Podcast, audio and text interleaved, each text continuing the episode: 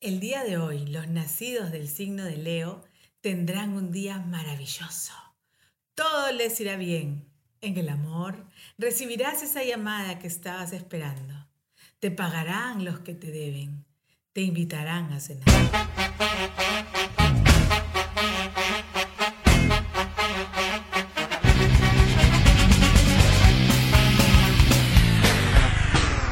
Un cuarto para las cinco. Décadas. Para hacer realidad este podcast, solo necesitamos dos cosas, ganas y colaboradores. Nosotros ponemos las ganas y te mostraremos a nuestros colaboradores. Si quieres ser uno de ellos, escríbanos a info arroba un cuarto para las cinco El episodio de hoy ha sido auspiciado por Detalles Gráficos, producción gráfica de alta calidad. Lo agendas, organizamos tu vida de manera personalizada y creativa. Era el año 1986.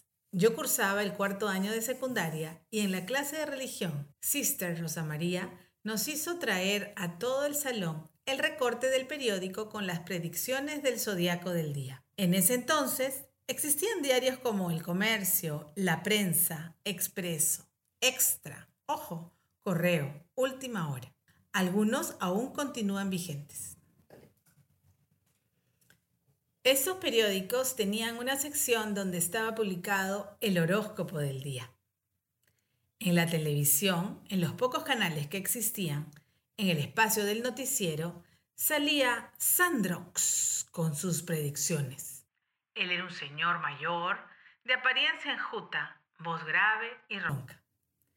En las revistas de estos tiempos, como Caretas y Gente, la página final de la edición era usual que apareciera el horóscopo del mes. Es decir, vivíamos invadidos de predicciones. Primero leías tu signo, luego el del chico que te gustaba. Yo leía también el de mamá para ver cómo estaría y así conseguir los permisos, que repito, se ganaban. Regresando a la escena del salón de clases. Estábamos todas las alumnas con nuestros recortes en mano.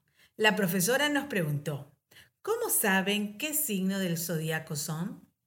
Todas unas expertas en la materia le explicamos. Luego, luego volvió a preguntar, ¿y cómo lo saben? Respondimos al unísono, por la fecha de nuestro nacimiento. Es más, de acuerdo a la hora, tenemos un ascendente. Es decir, le estábamos dando cátedra a la religiosa a cargo del curso. Listo, dijo ella. Ahora vamos a leer qué dicen los periódicos del día de hoy sobre el signo de Escorpio. Empezaremos por el diario El Comercio. Empieza tú. Y señaló a mi compañera. Ella con su cara llena de pecas y cabello frisado, con voz segura procedió a leer. Muchas gracias, le dijo la monja. Ahora, ¿qué dice del mismo signo en el diario Expreso? Y volvió a señalar a otra compañera para que lea. Ella tenía lentes y cola de caballo con lazo blanco. Lo leyó con voz suave y entonada. La predicción distaba de la lectura anterior. La docente siguió llamando a otras compañeras. Cada una de ellas se ponía de pie de las impecables y lustrosas carpetas de madera, leyendo en voz alta dichas predicciones.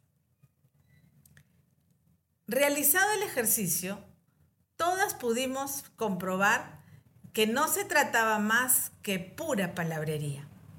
Por mi parte, dejé de leer las predicciones y simplemente admiré la fe que es inherente en el ser humano tenemos una facilidad para creer en lo que no debemos y que está infundado, y no en creer en lo que realmente debemos y está demostrado.